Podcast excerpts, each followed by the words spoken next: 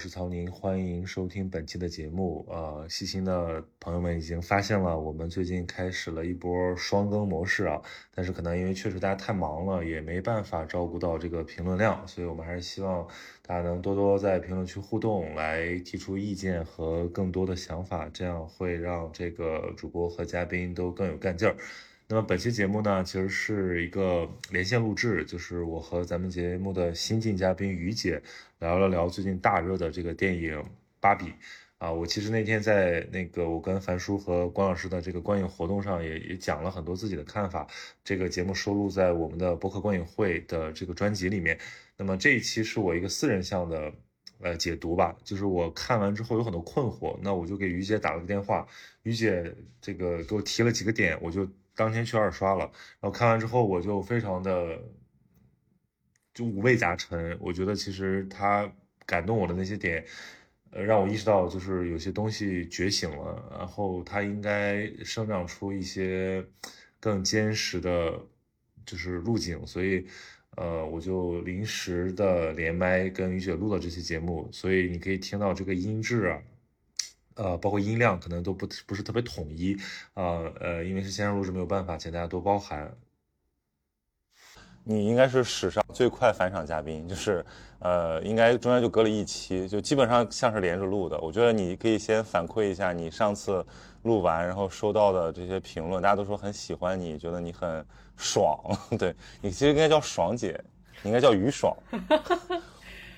哎，我我其实有一个感叹，就是我好不容易以为我们这个对谈的这个风格会变成我拉曹老师下凡，是吧？我变成曹老师脚踏实地落入凡间的土地婆婆。结果到了第二期，我们就开始聊女性主义，然后我就变成了曹老师的男科大夫。不是，这也是我，这也是我下凡。不不不是，我觉得你你你昨天鼓励到我了，因为我跟你说，我看完第一遍的时候，我觉得我其实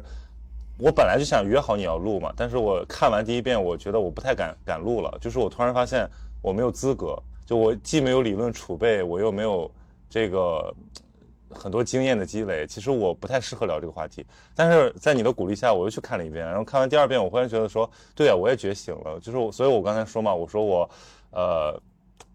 非常笃定的承认我自己是一个女性主义者，或者说我要去做一个女性主义者。对你都敢承认自己是女性主义者，我都不敢承认。我跟你讲，我一开始的时候就很犹豫。然后后来一段时间承认自己是女性主义者，但现在我又觉得，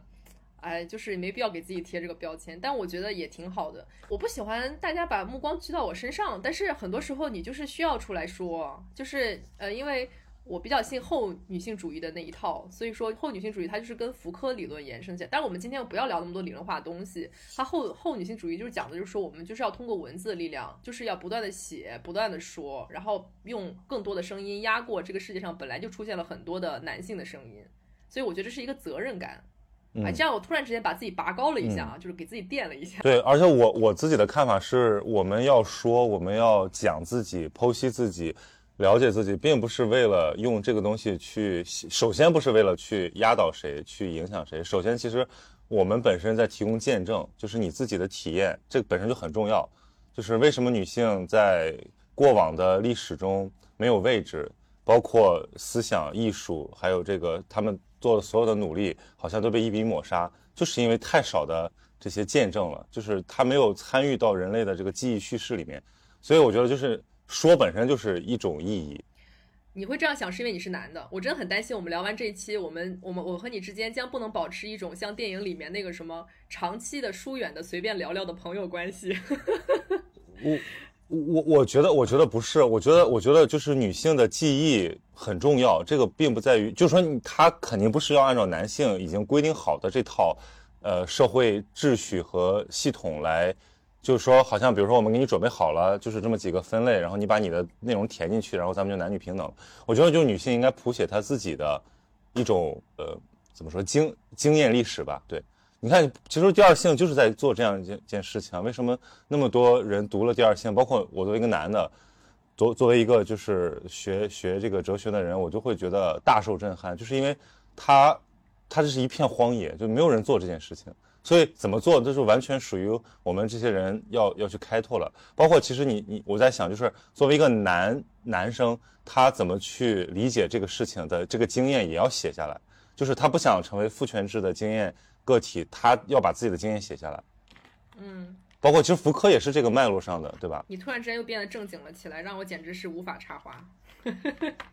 啊，我们先聊电影，我们先聊电影，来吧，我们先说这个电影啊。我先讲讲我自己的感受。我呢，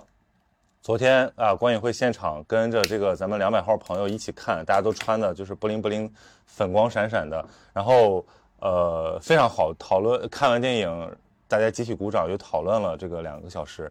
呃，我当时在那个活动现场，我就说我问，我就说我今天少说话，我就问问大家三个问题，也是我困惑的三个问题，就是第一，呃，我想问男性观众他们看到了什么。第二，我想说，大家是不是觉得这个片子有点说教？尤其是现在都被变成那个截图，就是疯狂转发的那段那个强输出。对我一会儿可以给大家念一下。对，然后第三就是说，这个片子啊，是不是一个糖水女性主义？意思是说，它是不是太讨巧？是不是太呃聪明的去让所有人开心，以至于丧失了某种呃锐度和可能有有一些女性主义者对它的期望？对。所以这个是我当时提给现场的问题，对，然后我其实也把这三个问题提给你，对，嗯，第一个问题我不能回答，我不是男性观众啊。然后呢，呃，在这之前有一个弹幕不是说，就是说用呃几个关键词来形容这个片子嘛。然后当时刚才我就简呃大概就是想了，就是说有两个词，然后我觉得可以回答二三个问题。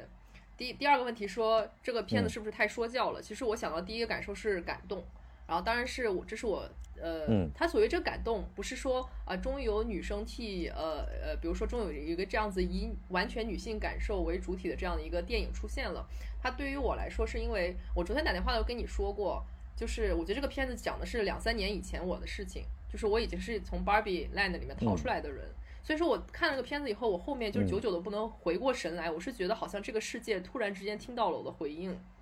就是。我我那种孤独，还有那种从觉醒，然后其实身边一直没有跟我一样的声量的那种感觉，我我这个世界终于回应我了，所以我非常的感动。我发现原来在这个世界上，大家也许都是很多女性都是默默的这种感受，没有一个很强大的资本，没有一个很强大的这样子规模那么大、宣传那么大的电影来说出来我的心声。然后这个电影它说出来了，所以我非常的感动。就是到到最后，他那个电影就是他所有的那个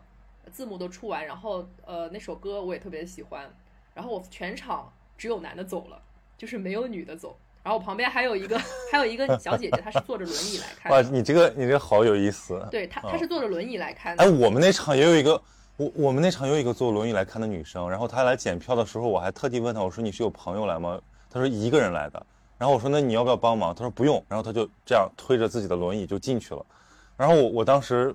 就很震撼，我觉得就是他一定要来看。是的，然后走我我走之前发现他一直在默默的抹泪。然后我本来是当时是打算看完电影去呃咖啡馆处理自己的工作，结果呢后来我就走在站在那个大厅，我就很迷茫，我觉得我心绪就是有点就是心神不宁那种感觉，就是有一种啊就是 someone gets me 那种感觉。然后我就跑到那个国贸的那个厕所里面哭了一段时间，就是我还是挺少有这种情绪激动的感觉，就是有一种就你看完电影直接去厕所那个商场厕所哭了。对对对，尤其是最后的感觉，尤其是他最后说我要去看妇科医生，这个我们一会儿再聊，可以回答那个朋友弹幕的问题。所以，我你说这个片是不是太说教了？我跟你讲，其实作为一个女性来说，她完全不说教，她完完全全就是展露了一个女性从觉醒，然后到最后就挣脱出来。到而且你觉醒，你也不是说啊，我一下子醒了，我立刻就能脚踏实地了，而是它是一个回环的过程，就像 Barbie 也差差一点被装进了盒子里面。然后在这种激烈的拉扯之中，你是怎么在这种一开始是孤立无援的，后来终于找到了一两个同伴，但是可能这一两个同伴也很快又被别人拉走了，然后你再回到再找到更大的一个群体的感觉。因为其实我个人的性格我比较独，我比较喜欢一个人一个人反思。但是当时从我开始觉醒，就是我变成那个突然之间穿不了高跟鞋的芭比以后，我人生第一次那么想要找到同类。于是我就开始跟很多很多人聊天，加了很多很多的群。我特别想要听到一个声音说：“哦，我跟你的想法是一样的，我跟你的处境是一样。”但是没有，就现实的处境是这样子的。这个电影正好可以回答第三个问题，就是这是不是糖水女性主义？这是不是一个，就是大家把这件事情、把严肃的问题给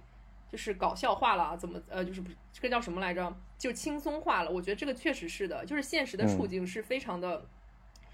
其实挺不容乐观的，但是我个人不太喜欢把那里那里面其实他自己他也他也扫到这一点了，他说了嘛，就是父权制没有消失，只是变得更隐蔽，借由一个男的说出来。是的，是的，我觉得创作者非常懂懂这一点的，他并不是他意识不到，只是说他选择了迂回的，就是不是去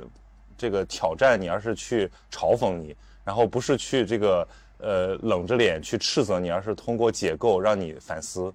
我觉得这个还很巧妙。是的，是的，因为现在那我就要插一个例子，就是你今天给我发那个提纲，我觉得写的非常的好，就尤其是作为一个男性，我们这边要给曹老师一点掌声。但是呢，我我其实想到很多对应的例子，可能是你们男性视角看不出来的。你知道为什么现在父权制更隐蔽了吗？其实现在父权制它也是和资资本主义完全绑定的。然后因为现在女性手里面有了钱，所以大家现在开始倡导男色经济，然后开始赚女人手里面的钱。所以父权制变得更隐蔽了。我们打广告的时候，我们要说 girls power，但其实后面赚的钱全部都到了那个全是男人的高层里面去了。这东西这这两个都是分不开的。嗯，所以说它就是父权制就是更隐蔽了。呃，然后呢，我哦说回来，我们这三个问题啊。然后我的第二个问题是，呃，第二个词是榜样，就是说这是不是糖水女性主义？嗯，作为一个已经在这个女性主义圈子里面就是摸鱼了很长时间的一个人，我其实有一个观点，就是我们不要。区别各种各样的女性主义，你可以说你你展露你女性主义的派别是什么？比如说我我其实比较呃认同，比如说马克思女性主义，我要求同薪同酬，然后我要求女人和男人拿到一样的报酬，我讨厌打工，然后你如果你想让我做家务，你要付我钱，然后这个也是那个上野千鹤子比较那个什么认同的。还有一点就是后女性主义，就是我们一定要多写多说，就像我现在在这逼逼赖赖啊，但是我不会觉得我有什么问题。可是呢？其实我们都是女性主义的人啊，我们都是为女孩子说话的人，我们都是女性，所以我们大家就不要区分这些东西，就好像因为你一旦区分了个什么东西，大家就开始说啊这个好或者这个不好。所有的革命都是泥沙俱下的，大家都是混到一起来的。我们现在要的不是分裂，不是内讧，我们要的就是站在一起。其实对于我的态度来说，无论你是激激进女权还是温和女权，只要你是为女孩女孩子说话的，当然不是那种非常不讲道理的说话，我都非常认可你，你都可以跟我们一起。因为其实很多时候在呃在现实生活当中啊，我有很多很多男性朋友，他们当着我的面说一些呃其实让我非常反感的话，我会非常温和的提提醒他，但是我表现的没有那么的激进，但是其实我个人比较信的还是比较激进的那一套，我只是觉得时间还没有到，但是我会坚定不移的每一次都会提醒他们，就是其实你的理论和你的现实一定是有一定的鸿沟的，大家都是在现实生活当中。也不是说你一定到了某一个，OK，我就是信积极女权，我们就是要跟男的怎么怎么样，我们就是要尖烈的、大声的斥责。你在生活当中就一定要 跟男性同胞就是，呃，一定要分开，或者是跟你认为不那么女性主义的女孩子分开。我们要的是让大家都加入到我们的阵营里面里面来，就是有多少力出多少力。所以我觉得这个片子是一个榜样，它非常的温和，但它起码说出来了。而且所有非常尖锐的那种声音，它一旦投射到大众，你要你想让更多人听见，它最后一定走向的是温和。你不可能出现一个非常激烈就震天 震天撼地的那种声音，然后让所有人都都温和。我之前看过，就是我记得一九年的时候，非常触动我的，就是有一个女的，因为她的丈夫不希望她的孩子儿子跟着女的姓，于是女的决定离婚了。我当时我的第一反应就是，我觉得这个女的有点奇怪。你们俩是两口子，为什么要因为孩子不跟就是惯姓权，孩子不跟自己姓，然后你就要跟他离婚，你就要拆这个家？后来后来我慢慢理解了，这个姓氏在资呃财产的那个什么继承以及父权制和这个姓氏的这个严重性以后，我才慢慢了解的。绑定的，对，嗯，对对对。然后，但是我第一对，其实还是咱咱没咱没到那儿，对对。但是一开始的时候，我听这个，我肯定是因为它太激烈了。可是我觉得，比如说你说糖水女性主义吧。你混着糖，就是我们小时候吃那个药啊，就打虫药，不是也是要把外面包一层糖衣吗？我们先吃下去呗，它还是有用的。我最后发发朋友圈都说，我说这个就是要喂好女性主义糖水，摆好这个消费主义橱窗。然后很多人以为我在骂这个片子，我说开什么玩笑？我说我说你你有多少片子能做到这一点？对，就是既好看又深刻，并且又深入浅出。而且其实你说的这点我非常同意，就是因为当然我没有权利来说什么。我对女性主义者有什么看法？我只是讲，我说从理智上来讲，你说的很对，因为我们都希望改变。然后上野上野千鹤子也无数次提醒过我们，就是说，其实你不要因为就愤怒是你的力量来源，但是你首先不要被因为你无能为力而就是自我厌弃或者说颓了。其次，你也要。就是从中汲取力量，然后持续不多、持续不断的去做你能做到的事情。你想做的很多，但你能做的很少。你看上野他这么冲的一个人，他说话都是笑眯眯的，甚至他有一种他独有的幽默感。就是所以我觉得有一种春风化雨，但是其实你怒火中烧的感觉。嗯，其实我看到你那篇朋友圈，我也以为你在阴阳，对不起，这个用词就是为好。那是我的问题。不不不，我觉得这个词就是，哎，我我其实说实话，我我在男男性理解女性这个程度上是还是有一定悲观的在的，因为我觉得你们没有女人的身体，你们不会每个月都来一次例假，去买花拿出来自己的钱去买卫生巾。然后再承受例假的痛苦，我们每个月都要来这么一波，但男人是没有的，所以我觉得这个东西就是男性对于女性不可理解的鸿沟就在于我们之间的身体的差异，但除除此之外其实没有什么差异，大家都是人，都是 human beings，然后都有一些 common sense。哎，我怎么其实我一直很想在你的播客里面呈现一种比较 chill 的情况，但是你说一谈一谈到女性主义，我就觉得我会不由自主的正经了起来，把我的狂浪日记的风格带到了。但你知道，你知道，你知道。对，没关系，因为因为有很很多很好的这种女性主题的播客。其实我觉得，就像那位评论的朋友说，他看这个片子感觉一般，是因为他都知道了，所以他不会很受启发。但是我觉得。很多人他不知道，或者说他没想清楚，经由这个片子一点想清楚了，这也也是一件功德吧。你像我的这个播客，其实我觉得大家不太讨论这些话题，而且我之前试着随便讨论两期，还经常被骂，所以我现在就再次鼓起勇气来讨论一下，我觉得没有问题。对，就是我我其实希望被骂，对我觉得被被挑战才会有有反思。对，然后我想跟你聊的第一个主题就是这个片子的主线。啊，它有一个主线和好几个副线。那个主线其实说我看第二遍我才看懂了，就是关于这个，就是女孩女女性的觉醒。嗯，其实这个好像一眼就看到了，可是它里面有好多种，呃，引线啊，就是就是它好多的这个通过视觉的隐喻，是我看第二遍才发现的。而且我觉得这就说明这个创作者特别特别的厉害。这个创作者包括什么谁呢？包括我们的这个导演对吧？格雷塔，他是一个这么。就是现在好莱坞备受瞩目的一个女性作者的导演，她之前的这个《小妇人》和《伯德小姐》都拿过奥斯卡最佳导演的提名。对，然后其实她现在已经有，你看她，她其实这次做，呃，芭比，我觉得是一个特别好的机会。她终于有足够的财力来，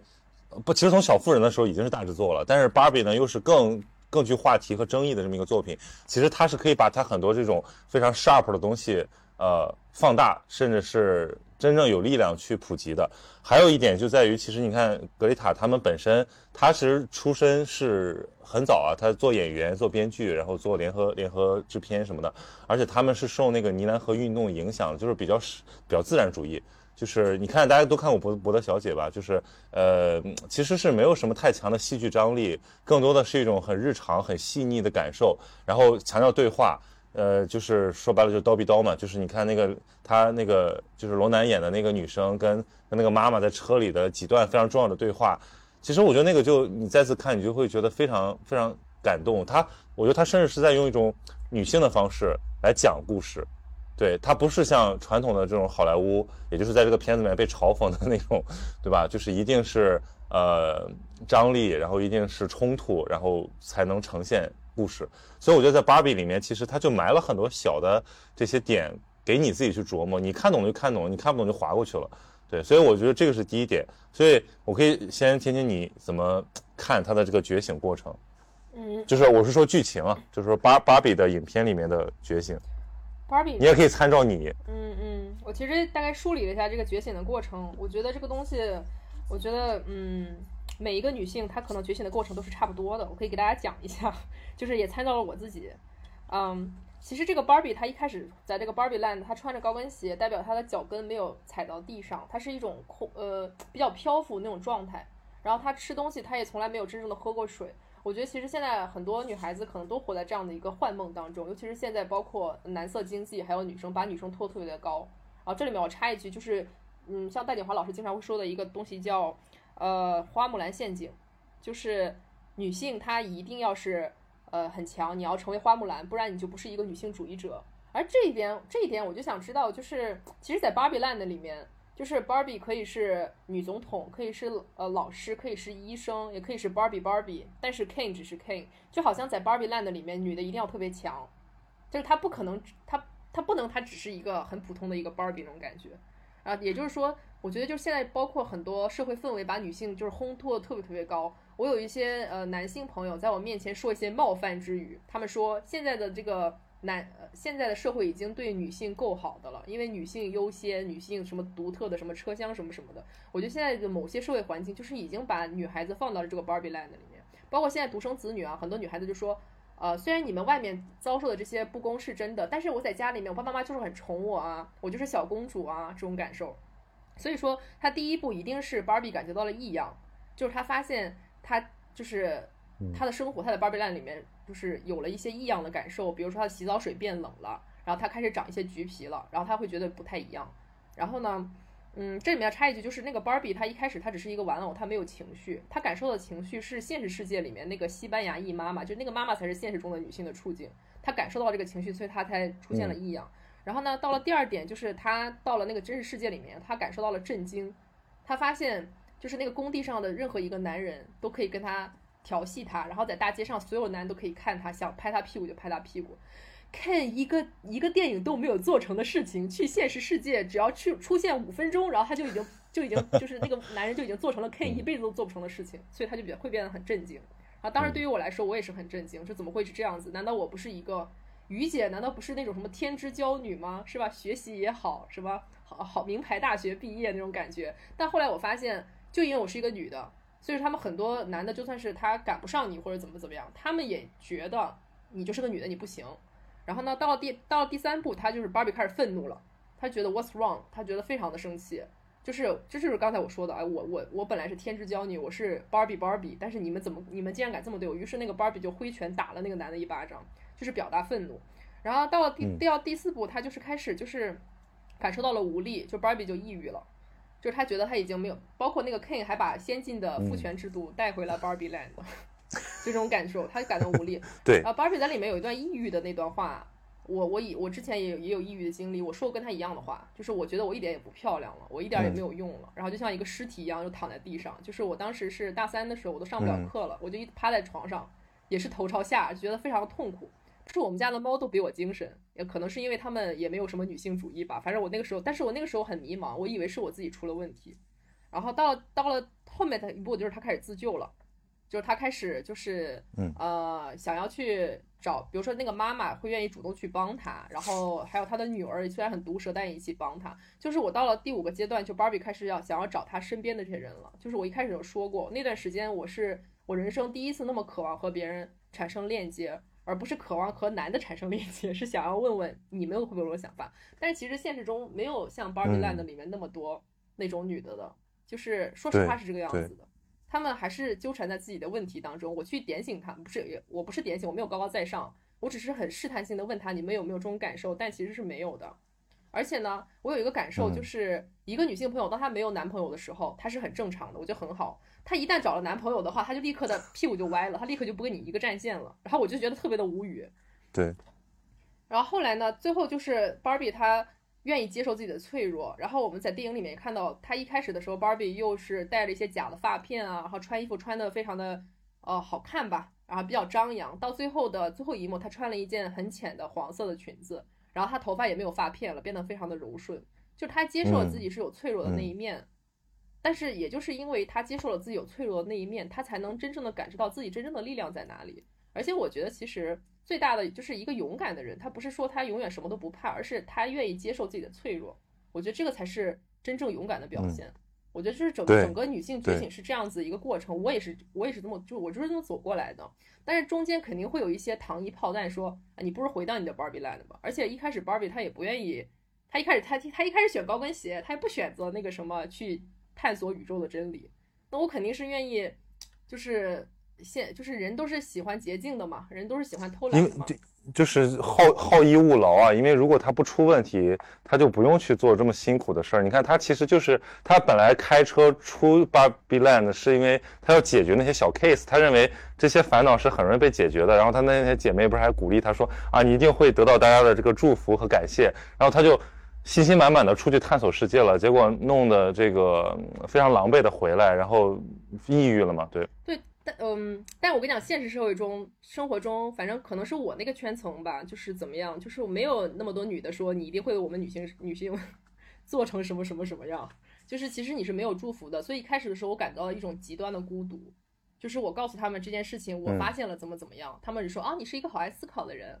，That's it，结束了。所以我那个时候就是感到。非常的孤独，甚至会走向一种极端。好真，好真实啊！对对对，这这种就跟比如说你有很多关于生存在主义焦虑的时候，人家就说：“哎呀，你想太多了，你挺好的，别别想那么多，早点睡。”啊，对，就是对差不多的感受。还有什么？就是或者是说什么啊？一脚踩空。还有一些人会跟你说啊，你有了男朋友以后就好。正好有个弹幕说什么，于姐有了男朋友后是什么样的？这个我也不知道啊。就是，但但是我跟你讲，这不是一个有没有男朋友就能解决的问题，而且很多。嗯，Barbie 就是我们现实中的这些 Barbie，他们可能一开始在这个幻梦当中有一个非常非常爱你的 Ken 哦，但是又有什么用呢？难道你有了一个爱你的 Ken，你出去以后你就跟人家同工同酬了吗？难道你出去我就不受压迫了吗？你能你能一辈子就是在这个家庭里面你就不出去了吗？就是这这就跟鸵鸟策略一样，就好像说你找到一个能理解你的人，好像就一切问题就不存在了，但他只是一个人呢，对对呀，而且是个男的，他怎么理解？甚至可能你都找不到这个人。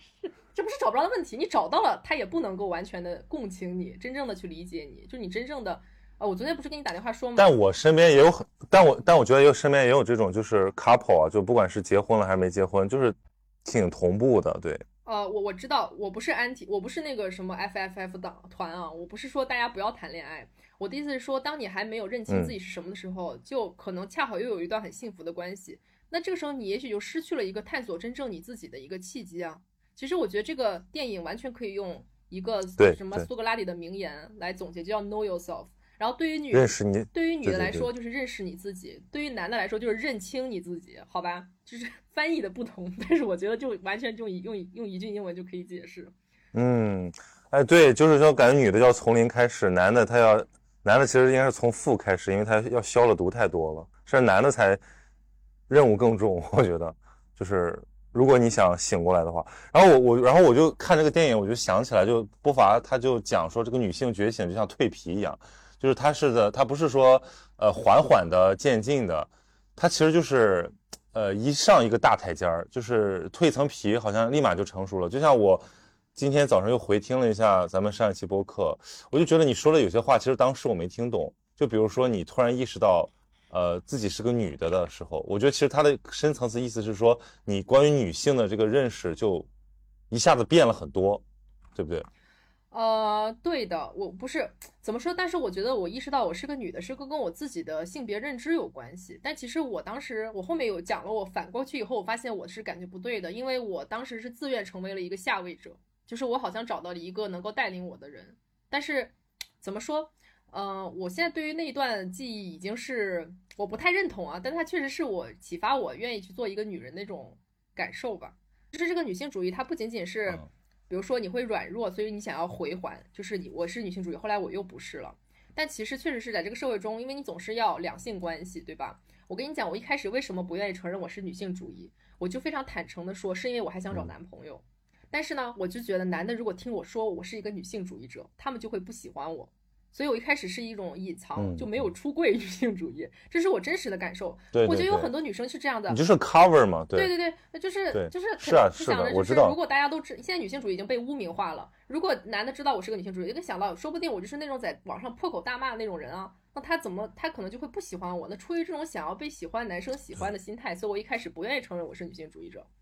然后，但是到了后面，我就破罐破摔了。就我也不是外破摔，就是我鼓起勇气，我觉得我这辈子我就不找男的了，姐从此孤独一生，也要为我们女性主义就是增增是吧增光添彩。然后我后来就承认我是女性主义了，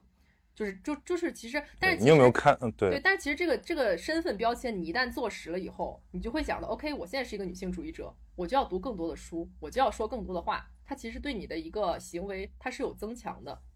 然后但后来我后面我已经不在乎这件事情了，就是找不找男的，就是。我跟你讲一个冷知识，女人没有了男人，就好像鱼没有了自行车。对，所以说，所以所以说，我就我就懂了这件事情。而且我发现，就是我们以前，比如说我妈特别喜欢说什么，嗯。呃，家里面需要一个男人，你也需要男人，所以你不要跟男人对让。然后后来我发现，我反思了一下，我觉得我需要的不是男人加引号男人，我觉得我需要的是爱人，是伴侣，他可以是男的，也可以是女的，就大家性别不用卡那么死。那万一他凑巧就是一个男的呢，对吧？那也不代表我就不是一个女性主义者。那凑巧是一个女的，我就是坚定的女性主义者了嘛？所以我觉得大家一定要把这个分开。对对对，巴特勒一下啊，就每天都要巴特勒一下。然后我觉得你这个反思很好，你可以去看另一本书，就是那个吉野贤治，就是呃美国的一个。呃，日裔的一个同志的法学学者写了一本关于这个就是美国就是同性恋平权的书，它就叫 Cover 演示，其实跟你说的这个非常相关。那我拉回来，我说我说主题，就是因为我我突然觉得我之前不是还还还解读过那个什么，就是我自己看那不勒斯的那个过程，但我当时没有这个弦儿，就是说这里面的这个人物的成长是怎么完成的？其实我有些东西都没想明白，就为什么那个莉拉就。突然就就是结个婚就大变，然后呃吵架，然后又大变，然后又生了孩子，然后又转，就最后消失。就是我我其实不太理解，我觉得它里面有些疯狂的东西在，但我现在就觉得可能这个就是男性没有的体验。对，所以我我通过看芭比，因为它处理的非常非常好莱坞，就是它十分钟给你一个节奏点，它非常精精准的把这个像我，所以我说它像教教材嘛，它像教科书版的给了一个女性觉醒的平均数。那我我看到了这么几点，其实最重要的，我觉得它这个开头比较好，就是它双脚落地了，对吧？病毒就关闭了，就是身体觉知，就是他开始感受，他有身体觉知了。我觉得这个是不是对？因因为很多男的不知道，就是因为他没有这个觉知，确实是。然后呢，这个是很女性那一部分的，然后再就是他作为人的那一部分的，比如说那种存在主义焦虑啊，一想到自己会老会会死，然后，然后还有就是作为性。第二性征那部分呢，就是像你说的，它成为欲望的客体，它在现实世界被审视，然后甚至被调戏，对。但是我觉得那个芭比好像也太，怎么说，太太有天赋了，他就立马选择了对抗和回击，就他没有先被欺凌、被被打压、被先自我怀疑一波，他就直接怼回去了，这个就很爽。其实，还有呢，就是我觉得后面更高级的情感，就是他有了这个喜怒哀乐，有了情绪，然后有了焦虑，有了抑郁，我觉得这些是。帮助他最后真正觉醒的最重要的东西，就是其实很负面的东西。然后，尤其是我觉得那里面有几个细节真的很很很棒，就是比如说他刚刚来到现实世界的时候，他看到那个老那个坐在车站边等等车的老太太，他说：“我觉得你很美。”然后后来我看那个采访嘛，说那个制片方要让格雷塔把这个删掉，格雷塔说我不，就说我不删，他觉得这个非常重要。其实我觉得这个就是好像很非常的非常的细腻。我不，我不知道你你你怎么看？嗯，我觉得他设置那个老太太的话，第一方面是因为可能其实你刚才说怕死怕老怕死，我不觉得芭比怕老怕死，就是也可能是出于我个人的感受，我从来不怕老怕死，我我甚至比较渴望衰老，然后我觉得死亡也是一件必然的事情，他没有那么忐忑那种感觉，嗯。呃，其实我觉得这种体验可能是因为女人每个月都要痛经一次，都要痛死了。我们每个月都要死一次，然后生孩子也要死一次。女的就是在这个人生当中，因为自己的身体反反复复的死亡，所以我觉得其实对我来说不是特别怕死。然后第二点是因为他说你很漂亮，我们现在社会当中，你说一个女的你很漂亮，一定是因为她的外观非常的美，而且是非常的男凝的，叫 male male gaze 下面的漂亮。但是她竟然对一个明显不具备南宁特征的这样一个老妇人说你很美丽。我前两天发一个微博，我说，呃，就你能够愿意对着一个不符合男性凝视的女性，真心的夸她你很漂亮，而这个女性又很坦然的说 I know it，就是我知道，你知道这是这是一个女孩子在父权体制下不断的被要求改善你的外貌，来夺博得就是更多的资源，更多的男性的欢心。就对于这样一个女性来说，你知道这这个女生是要走多远多远的路吗？就是其实我我是抑郁以后，突然间有天好了。我突然觉得我自己很好看，然后我跟所有人说，我觉得我自己就是很好看，然后他们就鼓励我说，因为他们知道我是抑郁症患者，他说对对，你就是很好看。但是我觉得他们只是在敷衍我，就他们不是真的觉得我很好看，但是我是真心觉得我自己好看，然后那种内心的力量就蓬勃而出，然后就是感觉自己慢慢慢慢就迈过了这个抑郁的坎儿，就没有觉得自己不够好了。所以我觉得这个东西，我觉得这一个点可能很多男生是看不懂的，但这一句真的是非常的重要，就是你很漂亮，然后 I 最重要的是那句回应 I know it。我知道我很好看。就现在在外面，比如说喝酒什么的，人家说哎你很好看，我以前都是哎呀没有没有没有，现在说对，确实你说慧眼如炬，一下看到了我这样的一个大美女是吧？我觉得非常的好，就很多女孩子都应该应该到这个阶段。嗯，但你看这个评论区这个朋友也也给我一些刺激啊，他说自己决定自己美就够了，不需要向别人证明什么。但是我觉得那是一种状态，但是我觉得于姐说的，她其实是一种更悦纳的状态。就有的时候你其实是采取闭麦，就是我不太我把你们都屏蔽掉，我根本不 care 你们怎么看我，我就孤芳自赏，甚至就是很多那种比较挑战性的呃穿着也好，或者说。外形也好，它都是建立在这种心态做出来的。它其实有的时候感觉是姿态大于了他的本心，但是我觉得本心是说我不在乎这这些东西，我真正不在乎了，就是你怎么看都行了。这个我觉得应该才是，这不是它其实不不是一个决定，它就是一种接受。嗯，它是一个很很自然的过程。当然当然，就是反正这一段下面说的这段大家可以掐掉啊。我来教各位女孩子怎么样当面怼这些对你非常的就是。不识抬举的男的，有一个有一个人说谢谢就够了。你是男的还是女的？你凭什么那么说？我在这说的，你还在这教我？你现在就开始教我了是吗？我告诉你，谢谢不够，就是为了怼你这样的人，我才说我确实我就是特别的好看。当然，我现在怼你是因为我见我现在见不到，估计当面的话，我估计我的态度能够更好一些。好了，我说完了，反正知道会被掐掉。嗯，对，然后然后在后面就是有几个。就刚才我说的那是呃，就是设定给他的觉醒的几个方面，还有几个就是芭比自己的选择，我觉得也非常值得玩味。就比如说，他被他他遇到困难和挫折，就是他被那个现实中的那个女儿狂输出了一番，他立马就崩溃了。而且我觉得这个也代表片方自己的一个一个自嘲吧。就那段也非常非常精彩，就他攻击说，呃，说这个什么。呃，芭比就是因为芭比这个形象，这个 IP 本身就一直被批判，然后一直被也被也在被污名化，或者说也在被重新解构。那么这个片子相当于做了一个我们这个年代的一个重新的塑造。他说他是什么那个性别资本啊，身体控制啊，让女性主义倒，对对对，让女性主义倒退了五十年，说赞美消费主义，然后最后说他是你是法西斯。对我觉得这个就就他就用，所以我觉得格雷塔巨聪明，就是他用他用非常。简短的，就是自嘲，把那些想批判这个东西的嘴都封上了，啊，包括里面他还有那个打破第四面墙的那个东西，就是因为芭比芭比是一个标准的大美人，就是 Robin 太漂亮了，就是其实很多时候他在讲说，我觉得我自己不美了，大家不相信，所以他引入了这个一个一个，就是很很很像一个。呃，第三者叙事的，他说说制片方注意，你需要采取一个别的演员才能让大家相信这句话。我觉得这个就是这全都是技巧，但是这些技巧就非常服务于内容。对，我觉得说明这个片方非常懂女性的心理，就是把什么事儿都把我把话说满，然后呢，就是你你你你自己去品吧，这样子。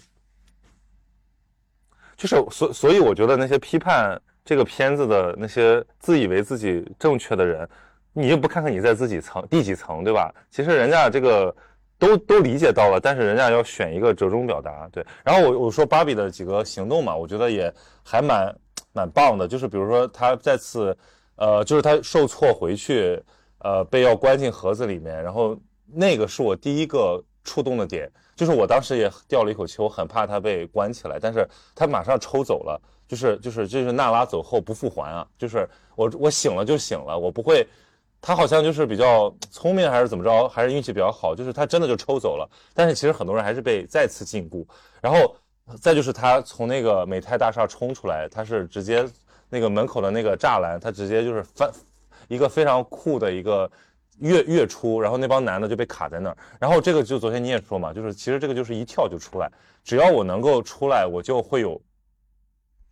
新的天地。就比如说我会找到。同伴对吧？比如说那个妈妈救他，这个就那那个出逃是特别特别，呃，激励人心的一部分。对对，我跟你讲，广阔天地大有作为，真的，我跟你讲啊，呃，这段我我不希望剪掉。我跟你讲，姐妹们，我来教你，男性最喜欢说你什么？你跟他说几句吧，他说你这么激动，他开始说你情绪化，他开始说你有问题，他认为你你带入了自己。以后男的说，哎，你不要激动，女的就是很疯，然后说你几句你还生气了，我就生气。我告诉你，我今天就是来教，就是不论是在场的男的女的，只要你觉得这个人很奇怪，你就当面怼回去。我不仅很激动，如果我见到你面，我还我还要甩你脸子呢。还有我提出的那两个问题，就是这里面的那两对母女的映射，就是现实中的这个母亲和女儿的关系，和芭比和她的创造者之间的关系。嗯，我觉得，哎，首先我先说说回来之前的那个点，我们先不要理那个弹幕里面的那个人了。你知道吗？就芭比第一次出现在那个女生面前，然后就是甩开自己的，就是做成那个很可爱姿势，说什么“我就是会被你们注定喜欢的女人，我来给你们什么什么 power”。然后当时看到那一幕我就笑了，我完全自我代入了。我就有的时候我觉得我第一次遇到别人的时候我也那么傻憨，我觉得我觉得你们肯定会喜欢我的，我就是那个 Barbie，，然后结果被人家一阵一一阵乱骂，情绪化的。我觉得它其实是不同的阶段的女性的不同的时代吧，这二十世纪的。历史和那种风潮和所谓的某种道德，和二十一世纪的风潮和道德它不也一样的？就是二十世纪它是一种现实主义昂扬的那种，大家的日子是越来越好。二十一世纪大家开始解构，然后大家开始集体下坠，那自然会出现两种不同的那种感受。但其实还是我一开始说的，就是大家都是为就是女性着想的这种感受。但是也不代表说你活在二十一世纪，你就不会像那个妈妈一样说，呃，看到了芭比，我就是嗯，我很喜欢，难道我就不是女性主义了那种感觉？然后至于你说最后那一对儿母女的关系，我觉得它有一点，你说到母女关系，其实我对我这个问题我很难回答，因为我觉得我没有体验。我觉得这个就是你，所以我就要我要拿这个拷问你。你看我我自己的看法是，就是其实那里面的女儿她很快的觉醒了，她能强输出，然后她甚至会标一些金句，她说的都是大家的嘴替，她说所有人都恨女人，对吧？然后。但那个妈妈其实她有苦衷，而且我们可以看到那个妈妈其实很也很睿智，或者说他可能年轻的时候跟那个女儿一样的 sharp，对，甚至觉醒的更早都说不定。但是他在进入中年之后，他还是抚养女儿，还是被女儿嫌弃，还是被一个无聊的工作拖着，被无聊的丈夫拖着。但是他在关键时刻他能做出选择，然后我觉得那里面特别好笑，他说。就是这个就母职嘛，对母职之苦，职业的职，对，就是说我没我也没时间玩，所以我就是要回芭比乐园，我就是要嗨一下。说我上次那个要跟你们出去度假，后来是因为你爸阳光过敏，就是我都我当时都笑喷了，我就是说这个就是太荒唐了，就是完完全被被压制的一个女性女性意识。然后包括你看她那个第一次，就是芭比第一次在那个美泰里面见到那个。呃，就是那个创始人的时候，那个人说：“我坐在餐桌边边才能最清醒。”然后我在想，这句话是不是也在提醒，就是说，当一个女性她从这个一个比较激烈的一种，就是她醒过来了，然后她有一段激烈的抗争之后，她可能又被困住了，或者说她进入到一种缓和期的时候，她在寻求某种更温和和持久的力量。嗯，我我觉得这个问题。嗯，首先说第一点，我觉得你抛抛开这个女性话题的话，我认为新一代的革命者，他往往他之所以非常的激进，像这个女儿，是因为他 nothing to lose，他没有什么可以失，因为他没有女儿。但是呢，他那个妈妈，她有女儿了，她要承担，她要负担她女儿的学费，所以她需要赚钱。而且我不觉得她和她老公关系不好，她老公一直在学西班牙语，因为这是一个西班牙裔的妈妈，也就是说她的丈夫在努力的学习她妻子的语言。我觉得这也是一个很好的隐喻，就是她的丈夫其实是在，而且她。而且他是开车的那个人，你发现没有，对吧？驾驶我的车。对对对，所以其实我觉得他们他们家还挺好的，就我觉得这种关系也是也挺好的。想不管他爸就管他，然后他爸正在努力的学习他的语言，哇，太爽了。嗯，然后呢，呃，还有你说的是他又回到了餐桌，我觉得是这样子，就是你不要觉得。我觉得那个老太太她在餐桌面前，她才能思考。也许就是因为她以前做完了家务以后，她在餐桌，她的主战场就是她就是厨房。她在餐桌那个才能够认真的思考。也许那个厨房就是她的。从负面来说，是因为她要做家务。但是你从正面角度来说，我觉得任何一个地方都可以成为女性自我反思的战场。虽然说那个这个什么什么那个沃尔夫说我需要一间房，然后才能写作。啊，我之前还回答你说你是不是需要什么一间房？我说我不需要，我在哪里都可以反思。我觉得女性是这样的，没有人专门给你一间房，没有人专门给你一个机会，给你一个铺垫，然后你突然之间就可以女性觉醒了。就你这个女性觉醒是可以随时随地重新开始的。就现在很多大女主剧动不动就是大女主第一集一定要死老公或者老公出轨，然后她超级痛苦，然后给了她一个契机啊，从此以后我就不爱男人，我要搞钱。哎，大可不必，真的。你就算你现在就是就是有一个很很爱你的男朋友，你也很有钱，你现在也可以从开始就是随时随地就可以开始。那种不就是完美主义吗？就是说，就是万事俱备，只欠东风。但其实没有那么复杂。对，但你不需要等菜。真正的改变都是从内在的，然后。是的，是的。对对对，那你觉得这里面对对女性的这种刻画，啊，当然母女这个问题你说明白没有？因为我觉得其实可能对于，呃，处理母女关系是很多女性觉醒的一个非常重要的部分，就是它里面还讲到一句话是说，就是母亲就是在原点让你看你自己走了多远。我不知道你怎么理解这个，就是很多人看出了是好像是母亲的伟大。嗯，或者说是一种一种进步进步的无奈，就是说，因为因为因为观念总是在迭代，但是我们新一代人总是可以嘲嘲讽后一代人不够激烈，可是他这样就消解了这种判断，就是说，其实当然我们希望你们更好，我们希望你们不用要站在我们的基础之上走得更远。呃，我觉得这个问题我刚才想了一下，首先我一开始说我很难回答，是因为我跟我妈关系实在太不好了，但是我觉得，呃。嗯其实这个也可以顺便回答一下他最后那个去查妇产科，就是曾经，呃，我我虽然是变成女性主义者以后，我还是非常的渴望生一个孩子，呃，括号可可以可以没有老公，或者是老公他永远都不重要，就是我非常想要生一个女儿，去父留子，呃，也没有必要去父吧，他想在家学西班牙语可以学啊，就是，呃，我我觉得我很想生一个女儿，是因为我很想知道，当我成为一个母亲的时候，就是我想要回到这个场景，我想知道。当我是一个妈妈，我会怎么看待我的女儿？因为女儿是母亲最激烈的批判者。但是我会觉得，如果有一天我的女儿批判我，会非常的欣慰。就是我其实我想要生孩子这个愿望，完全是在于我觉得我跟我妈关系实在太恶劣，但是我非常的渴望去理解她。这是作为一个女儿的角度啊。但是其实呢，作为一个母亲来说，我非常的想要看到，说我如果我的女儿在我没有像我妈这样对我，而是我对她特别特别好，我把所有的不好都挡在了我的身后，我想看这个。更好的女性，她能走得多远？因为去年不是那个冬奥会谷爱凌嘛？我觉得这个她这个女性形象实在是太好了，因为她妈妈已经就是他们是三代积累下来的，所以我我会觉得，如果我要成为一个母亲，我会特别想要是生一个女儿，不是因为什么女儿是贴心的小棉袄啊，女儿能够关心我，我只是想要看到，当一个女性力量能够发挥到极致，我给她做做好所有的铺垫，她踩在我的肩膀上，她可以发挥到什么样子？而且，你说很讽刺的是，以前别人问我说，如果你想生一个孩子，你想生男孩还是女孩？我第一个回答是，我想要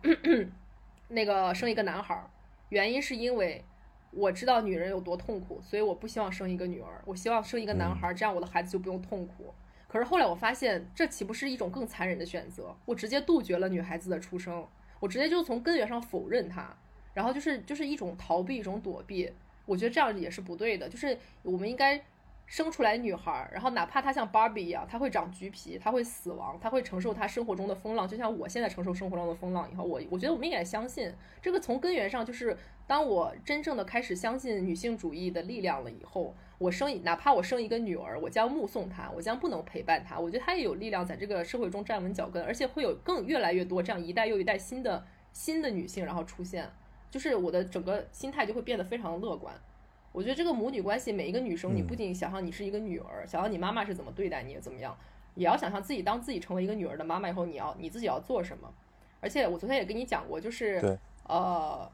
呃，就是什么来着？就是在最父权的那个父权里面，还有一个艾伦，哪怕有一个最男权的母亲，她也会生出一个反叛的女儿。所以说，这个社会就是阴阳，它它一定是在对抗的，在最在最绝望里面，它肯定有一颗最亮的星星。就哪怕你是最绝望的源头，你也可以成为那颗最亮的星星，然后往前走，然后证明给你妈妈看，她可以走到什么样子。嗯，我见过一个特别好的妈妈，她说她决心在实践一个好妈妈，就是因为她有一个糟糕的母亲，然后她通过自己的这种，其实有点像代偿，她通过和自己这个女儿的关系，然后。跟自己妈妈实现了某种和解，就虽然不是真正的和解，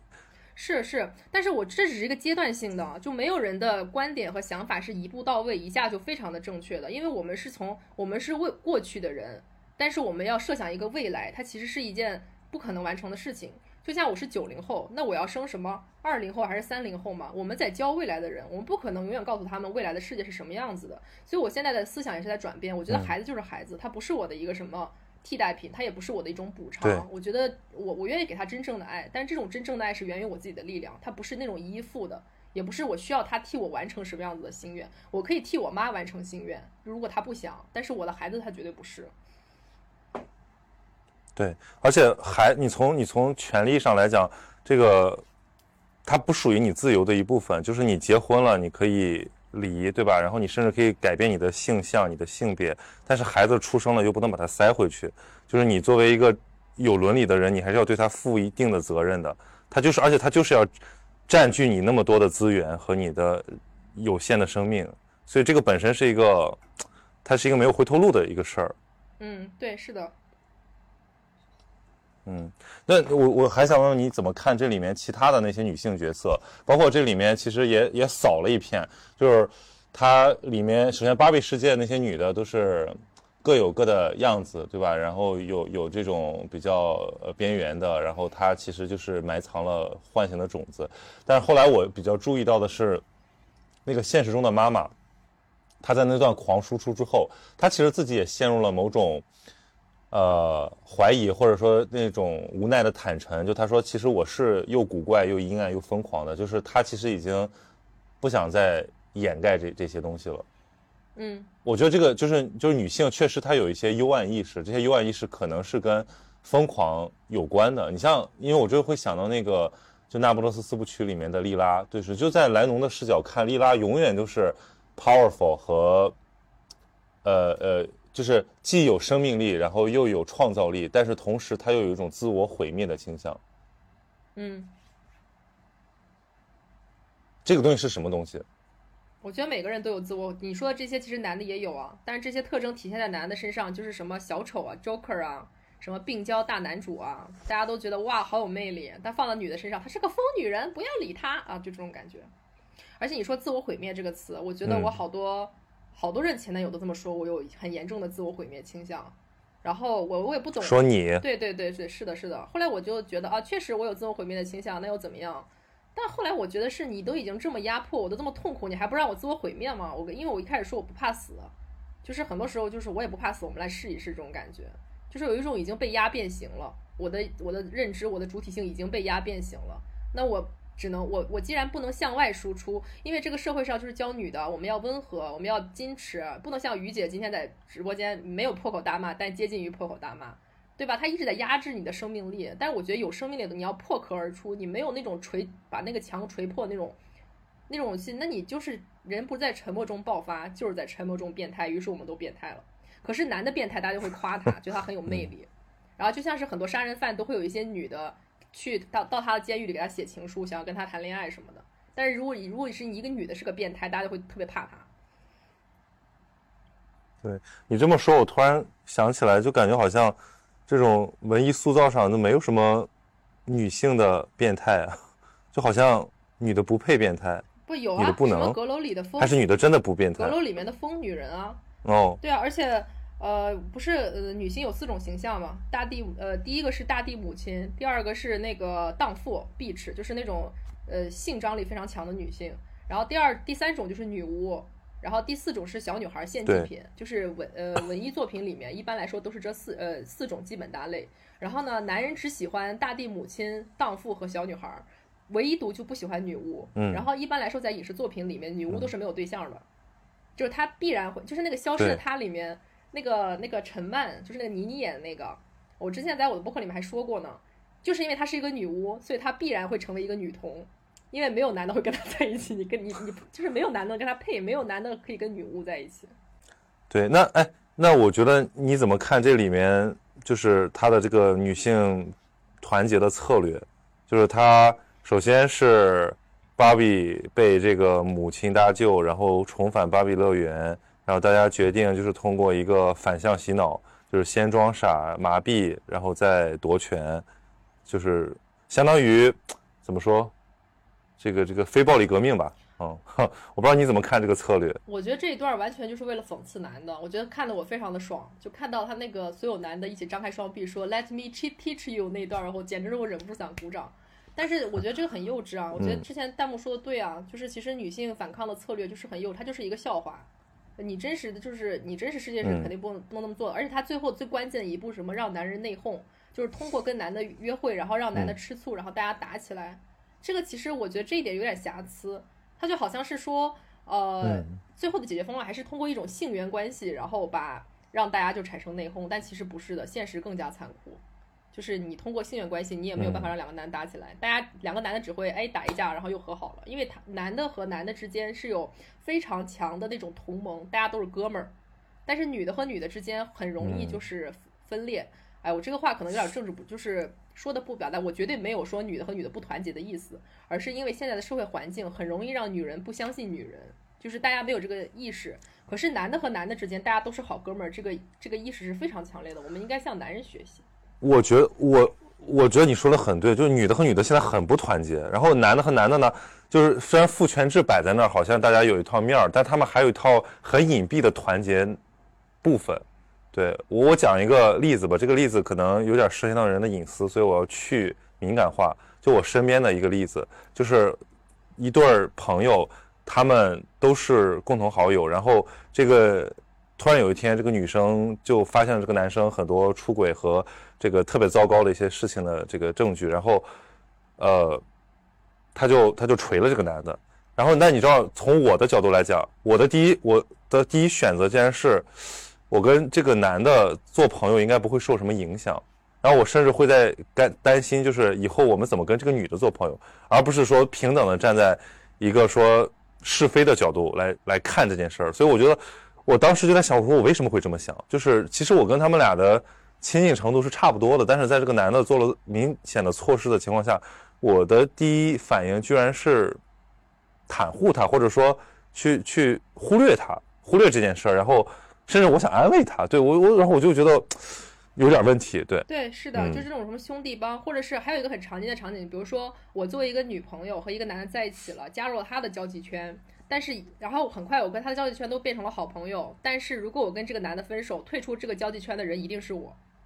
就是他们男的会天然的抱团儿，就哪怕我跟，就哪怕我们已经相处了很多年，里面的朋友跟我之间关系也很近了。可是当我跟他分手以后，然后呢，我。退退群的那个人，退圈的那个人，一定必然是我。哪怕那个交际圈里面有其他的女朋友的身份进来的，那个女生可能跟我也没有那么近的关系。但是这一定不是因为什么女人敏感、女人情绪化、女人小肚鸡肠。那就是他后面他自己也说嘛，他说这个，如果你你，比如因为他最后还是一个很光明的结局，呃，也不是很光明吧，就算至少是暂时很很很安慰的结局，但是。他中间必然经历过这种自我认同的一种困难和障碍，就是说，你要不然成为一个丑八怪，或者要不然你就成为一个花瓶，就是这还是其实还是一个娜拉问题，就是我醒了之后怎么办？如果我暂时无法创造一个 Barbie Land，然后重新夺权，那我待在哪里？对，我的家已经没了，我也不会回到以前的那个世界上去。我可以给大家讲一下于姐的真实经历，就是首先我失去了百分之六十的朋友，这是第一点。然后不是，就是说关系就会自动就变远了。哪怕以前是那个圈子里跟我关系很好的女生，她也是跟着她男朋友一起玩。然后第二第二点是我发现我对这个世界的感知非常的不明确。我对于钱、对于工作什么东西的，就是当然这是我自己啊，因为本来我就是一个有点漂浮在那东西的，不知柴米油盐贵那种人。然后呢，我就是在这个社会上焦虑了很大的冲击，我再也没有一个人可以教我了，因为以前装什么 WiFi 都会问男朋友的。就是当你娜拉真正的出走，你说我要靠我自己，然后这个时候很多时候就是我会觉得非常的孤独，而且失去了朋友，失去了一个指导我的人，因为不动脑子真的很爽。你出去以后，你家里面什么东西，只要问男朋友就可以了呀，对吧？你不问，或者是你你，哎，就因为我以前就是一个很 Barbie Barbie 的人，虽然我没有 Barbie 那么好看，但所以说你出走了以后，然后你你，而且你一旦就是接受了女性主义，你将对身边的一些男性难以忍受。于是直接就导致可能就是单身个五六年，那都是有可能。你很累，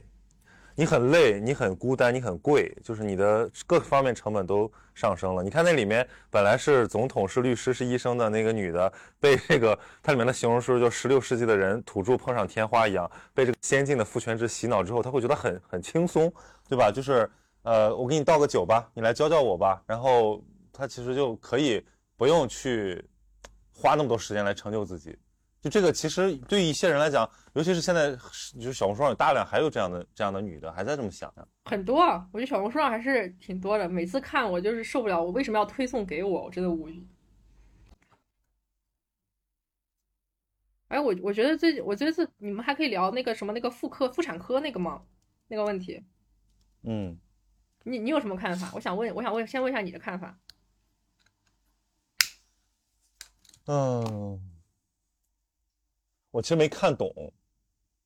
就是我我最后觉得就是说，因为他从一个娃娃，从一个完全没有性、第二性征的一个状态，进入到一个真实的人，他其实我觉得，我觉得可能就是说他就是来到真实世界吧，就是我觉得这个导向是说，我们或者说我从创作者的这个意图上解读来讲，就是说。我们知道，我们这是一个奇幻片儿，我们讲了一个像童话般，呃，爽的一个教育片儿。但是我们也知道，它只是一带着滤镜嘛，里面呢充满了那种不真实的韦斯安德森式的一种画风。但是呢，我最后的导向，其实他最后的那个镜头就非常真嘛。然后最后就是说，我要，我要回到，我要，我就是电影结束，大家醒过来，擦干眼上的泪水，去拥抱你的真实生活。这是我我我的理解吧。嗯，呃，我对于这个问题，但是我们在现场也，我们我现场也站站起来一个朋友，就是他他比较他是一个酷儿，他就他觉得这是反讽，就是他觉得最后居然你要用这样一个呃要找回自己的这个来来做结，他觉得这很反讽，对。嗯，啊，我理解，我其实我知道这呃我我大概能理解这种想法，就是。我对于这个问题，我其实就是最后看到，我前面都看得很爽，我觉得就是回顾我之前的经历，但是看到最后一步，我会觉得它其实有一点超越了我现在，或者是它正好应和了我现在这个阶段，就是，呃，当我们都以为这个芭比一定要去找工作的时候，我一开始会觉得啊，这个芭比要找工作，要开始在社会领域建构自己的身份了，要取得一定要要拿薪水的时候，他去问他去找他自己的妇产科医生，这也是我最近在思考的一个问题，就是。呃，我觉得女性她真实的情绪和真实的身体，往往她是感受不到的，她是被这个社会告诉你应该是一个什么样的身体，你应该有什么样子的感受。可是呢，就是你看那个芭比一开始到那个现实社会中，她选择坐下来，坐在那个老奶奶旁边，然后开始冥想，开始感受自己的痛苦。她她她找到真正的方向，就是，呃，我我现在就是有的时候洗完澡就看镜子，不是出于自恋啊。就是我发现，就是其实接近三十岁的我已经基本上就是一个女的的这种体型了。无论我以前有多么把自己当男孩，无论我觉得我的可能我的性别的光谱，或者是我的某些性格有多么的偏阳性，但是我的身体的激素它依然会让我的可能就是腰变细，然后胯变宽，然后我的那个小腹上会积累了非常多的肉，还有我的大腿会变肉。然后呢，因为我们的小腹，尤其是下小腹会积累很多肉，是因为为了保护我们的子宫，是因为我们已经比如说准备好生育了。然后这个感受是非常的真切的，就是男的和女的之间最大的不同就是性征的不同嘛，对吧？那你不然你一开始生出来的时候怎么判断你是男的还是女的呢？就是这个这个最根本的不同来导致了我们呃男生和女生一出一降两个灵魂一降生以后，然后大家快走上了不同的路。我觉得最后这一点非常的戳我，就是女孩子要回到自己本身去体会自己真正的情绪，自己真正的身体，感受自己真正的痛苦，然后把这件事情就是说出来。而且，怎么说？就是我我我其实也是年纪越来越大的时候，我开始意识到，就是说你要成为一个母亲，或者是说我是一个女性，我很幸运，我可以成为一个母亲，我可以孕育，因为整个人类社会大家都是女的生的，没有男没有人是男的生的。然后我承担了某种，也不能说责任吧，就是我有一个这样子的功能，我要怎么去感受喜真正的喜欢我的身体，不仅喜欢，呃，比如说一些特别漂亮的女生，不仅喜欢我的。丰满的胸部，喜欢我的腰身，喜欢我的大长腿，我还要喜欢我内在的这些东西。然后就是这个内在东西，它分泌的一些激素，决定了我是一个女性，我就是一个非常美丽的女性。因为其实现在小红书上很多女生就说，啊，或者是我们身边的女性朋友就说，哎，我的呃胳膊也粗了，我的呃什么有眼袋啊，就好像女的比男的更容易讨厌自己的身体，但这种讨厌可能不是他自己真正发自内心的，可能他根本无所谓。但是呢，男的就没有那么讨厌自己的身体，甚至他的身材也没有很好，是吧？健个身，健个一个周，出现了一块腹肌，就要给大家展示一下我的一块腹肌。但女的就疯狂的健，疯狂的健，然后但是每次发照片还要 P 一下，因为她很担心，她她是真心的觉得自己的身体不好看。所以，所以你的理解是什么？就是说，啊，你说他超越你的理解，就你你可能还没到那一步。就是我现在正在到这一步，我现在正在欣赏我自己的身，就是说体会到我是一个真的女性啊，我应该并不是以一个男性的性格来理来为女性说话，我就是一个女的，可能我有非常暴力的一面，我有情绪激动的一面，我有各种各样的可能他们会认为是男性化的性格的一面。但是这完全都是一个由女性的身体发出来的声音，which means 一个女人也可以做到这些事情，就是，就你能明白我的意思吗？就是很多人就觉得女孩子不可能有这种性格啊，我有啊，是不是因为怎么怎么样？是因为你啊更像男的？不是，我就是一个女的，我就是女的，然后我产生的所有的情绪、所有的性格、所有的行为都是一个女性可以做。我觉得这个才是女性真正找到自己的，就是 girl power。嗯，对，就是我有子宫要怎么样？我又没有长。我又没有长男人有的那个长反了的小尾巴，但我依然可以像一个女爹一样教教你说一些事情，我也可以教，那没有，就是没有什么区别。嗯嗯，还是应该巴特勒一下，真的。哎，那好，我我继续啊，因为这个评论区有些朋友他说的还挺好的，然后他们问说为什么我觉得我我很亲近女性主义，其实我就觉得是因为我对父权制很讨厌。我对这里面所反嘲讽、无情嘲讽啊，非常高级嘲讽的那个父权制，也也厌恶至极，就是那种被权力支配的、没有个体的，然后这种恐弱慕强的，然后非常傻傻的。这个我们其实一样都是受害者呀，对吧？那个里面的他，我觉得那个拍的很逗，就是美泰的那帮高管，他们 就很傻，就追芭比追的很傻，然后他最后叫什么？他要按一个按钮，他说啊，就是一个人一定要过来给他拿一个东西，说我来按这个按钮，然后包括他对高管专属按钮，对对对，就是这个就是对对权力的嘲讽啊，然后包括它里面讲到说这个他的整个由男人构成的这个男人集团，你以为他们都是。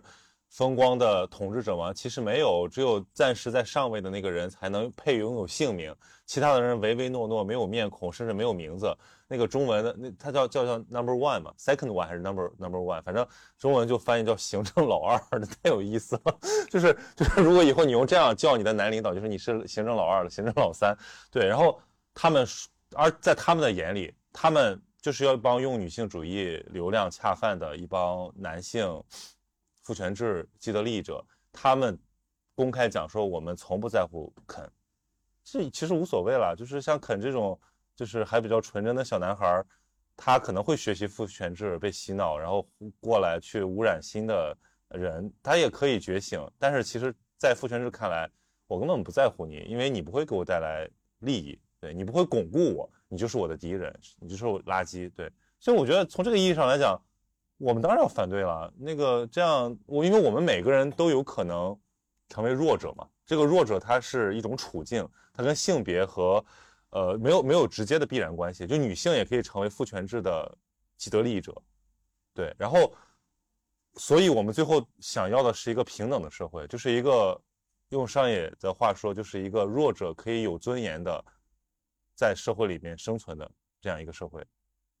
对，所以我觉得可以回答这样的问题吧。我觉得刚才你的回答还挺男性化的，当然这不是贬义啊，就是男性更愿意从更大的角度、宏观的说我们反对父权制。然后你之前说啊，其实跟女的没有关系，怎么跟女的没有关系？你妈妈不是女的吗？我说不是我啊，对，那是有关系的。就是如果你要你说如果从我个人的角度来讲，我说我我的想法是这样，你从我的感受上也是这样的呀，因为我觉得你身边。这些对女性的，或者说对于这些边缘群体的这些所有的压迫，它都有根源。如果它一定要指向的话，那个最大的交集就是，就是我们的这个社会结构。是的，是的，其实只不过它现在叫父权制而已。嗯，它其实还有很多面向。是的，是的。其实你刚才说的一个感受，我觉得其实，呃，当男性朋友问我为什么你是女性主义者的时候，我就说因为我有感受，就是也是上上野千鹤子的一个理论，就说我们女女性主义之所以诞生，是因为有一群感受到不对的女性，大家聚集到了一起，就是大家要从那个感性出发，就是感受出发，把你的感受讲出来，这样子，我觉得这个还说的蛮对的。然后我刚才又想到，就是刚才其实你在发言的时候，我在听你说话，然后我想到我刚才的那那那一大段激情出输出，然后我的内心就又脆弱了一下，就很难的，对吧？不是不是不是，我的内心脆弱了一下，哦我会觉得大家听到于姐被嗯噼里啪啦讲那么多，是不是会觉得于姐不可爱了？你看，像像我这样子的人，我依然会有的时候会讲到，哎，我说成这样，大家会不会觉得我没有那么可爱？大家会不会对我的喜爱度减少？就这种反复的回环，这种脆弱天，也不是说天然，这种长期形成的这种脆弱的反思，就时时刻刻的会在我的心里回荡。但是其实讲出来也没有这个就是，我觉得这是就是女性要，不是说克服吧，就是她要去，嗯，理解的一个她的属性。反过来也是男性有这个，就是用，比如说我之前看 Beef，我跟朋友聊，我说这个 Beef 它就是那个什么怒呛人生那个网飞的一个剧嘛，它里面也是双双主角，永远在自责，怕自己做的不够好，得不到爱的这个女性，和一个永远永远不敢做自己，怕自己失去、不被关注的一个男性。就是男的天然觉得自自自己做这件事情很对，然后女的呢天然觉得自己做这件事情是不是不对。然后其实我觉得从男的的角度来讲也有问题，因为他们其实从来没有觉醒过，你知道吗？就是首先你作为一个男的，他就是一个优势性别嘛，然后你天然可能如果说你又有比较好的相貌，然后或者说你又比较所谓主流男男性气概的话，你确实就可以占很多便宜，你就不太用反思，你也不太你就不太用看在乎别人的看法，你就觉得我天然就是这样的。所以你看好莱坞的以前以前那些片儿，全是讲男性成长的，包括新浪潮，对吧？就是什么四百击啊，什么那个那个那个那个那个那个呃。就所有的这种典型的叙事模型，男孩内心成长的，对吧？包括我们那么喜欢的文艺片儿，什么少年时代这种片子，它都是一个非常自然而然的，就是说啊，我要这样，我要那样，我又我就跳来跳去，他从来没有受到挤压，他的挤压都是现实的挤压，而女性的挤压全是内在的挤压，就是说她怀疑自己，她她她不知道为什么，就是你看那个，所以我就觉得《那不勒斯四部曲》给我的震撼在于，哇，他给我展现了一个我从没有看过的世界，是。那我我突然想问你一个问题，所以我在想，这个是不是一个很大的问题？对我，我突然想嗯问你问题，就是你内心，比如说我刚才心中最担心的是，感觉我自己不够可爱。虽然我的理性，I I don't care，其实，但是我内心会说，我怕我不够可爱，是可爱这个词。那这个词就是这种感受，或者如果换成一个词的话，你心里面最担心你被别人认为什么？不够男人，还是不够不够怎么怎么样？就你你用一个词来形容，不够酷吧，可能是。不够什么？或者说就不够不够酷，就不够特别，不够就是太太太普通，太啊、就不够不够不够闪耀，知道吗？知道吗？不够特别。对，就不是闪耀吧，不是说要在天上那种闪，可以可以在地在土里闪，但是就是他是他，就是我不我不想，对我想拥有自己的名字，我我也我也 enough 了，就是我不想成为一个肯，我就想成为我是 Kevin，对 我我哪怕做个 Kevin 我都不愿意做肯，你知道吗？就是我成为就是就是一个一个非常大众的小众，我也不愿意成为一个大众。对，嗯我觉得这个就是男女之间很大的不一样。男人就是想有他自己的 name，有他自己的 big name，然后他希望特别，所以他可能会做一些出位的事情。但是女性想的是，我不够可爱，我不够被别人爱这种感觉。然后我现在其实很讨厌男生夸我可爱，它强调的是连接和关系。对对对对，就是因为可爱本身就有问题啊，因为因为可爱它的另一面是就是可可易操控，然后甚至是降智，对，所以你会觉得我要照护，对，他是弱的，啊，对，是的，我觉得这个是挺典型的男女的对比。但我觉得，如果我被我喜欢的人夸可爱的话，我应该还挺开心。但这个东西就是很私人的那种感受。可是你如果女性觉醒的话，你在私人的这种关系里面，你还是就会产生一种对抗，因为女性已经习惯了在。但你这个其实也在拉扯。对，那那你觉不觉得就是其实包括承认自己的软弱，然后你需要求助，然后包括包括展现自己的需要被被照护，然后需要有的时候想想想弱智一点，这个也是我们就男性和女性都需要的东西。是就所以最后那个那个肯就很好玩嘛，他最后他领导的这个反叛全都失败了，他的什么他的这个 kingdom 就是破灭了，他就最后他的兄弟们都这个手足无措了，然后他冲进房间里面趴在地上哭，我觉得这个就很好，我觉得我我就我就我就数次很想这样做，对我，觉得很可爱啊，就是很哎，如果你被女生夸可爱，你有什么想法？被女生夸可爱对，没有感觉，被男的夸可爱有点恶心，但被女生好像还挺，就至少是个积极情绪。对，被男的夸可爱有点儿不舒服啊。但我跟你讲，然后我不知道你里面有没有注意到啊？你说，呃，就插一句，我跟你讲，就是一个女生嗯如果夸一个男的，我觉得你很帅很厉害，她只是仰慕；但如果一个女的夸一个男的很可爱，那就是，那就说明她其实她对这个男生的感情是要高于她夸这个男的那个什么，嗯，呃，很很帅很厉害的。这是女性的一种母性，也可能是母性决定的吧。就是而且“可爱”这个词有一种上位者看下位者，就是我看一个小狗，我觉得很可爱；看一小猫，我觉得很可爱。所以“可爱”这个对啊，词，对啊，可爱本身，可爱是能动性嘛？可就是说明你有主体了，你不是只是你客体才才是别的。嗯，是这个样子的。就周杰伦有首歌叫《可爱女人》对吧可笑对，就周杰伦有首歌叫《嗯可爱女人》，我以前就特别喜欢听，想要成为什么什么男人的可爱女人。我现在想，谁要谁他妈要当你的可爱女人？很奇怪。就是我现在很多歌词、很多歌曲，它本身也是把女生塑造成那种。就是傻傻的那种感觉，但是你刚才说什么女性也要承认自己脆弱，我觉得是的，但是它一定是你的第三步，就第一步你要是懵懂的，第二步你觉醒了，当你迈过了这个觉醒之桥以后，然后你的内心已经有力量了，这个时候你当然是可以展现你的脆弱了呀，对吧？就是因为人这个字，它就是两个脆弱的一撇一捺靠在一起才是人的，但是这已经是后面的事情。嗯，这个这个朋友说的很好，他说女生夸可爱可能是世界爱你，值得爱；男生夸可爱是你很可爱，我爱你。嗯，没有啊，我觉得男生夸可爱是你很可爱，我觉得你很容易被我操控，我觉得是这个意思。啊，但是对，不是，但是你看，大家又说了，他说就是这个朋友说男生啊也会被歧视，很多会用。其实我我在想，就是因为可爱，中文语境里面的这个可爱，它已经跟某种弱娇有有点有点强绑定，所以其实你说的时候，他会伤害到很多男性，比如说就是那个就是男男子男性气概的问题，就是如果只定义一种男性气概，啊、那比如说我们会用别的词说什么说这个人娘，对吧？说这个人，嗯，还有什么更恶毒的？对，就是就是形容那些不太难的男人、男性、男孩儿，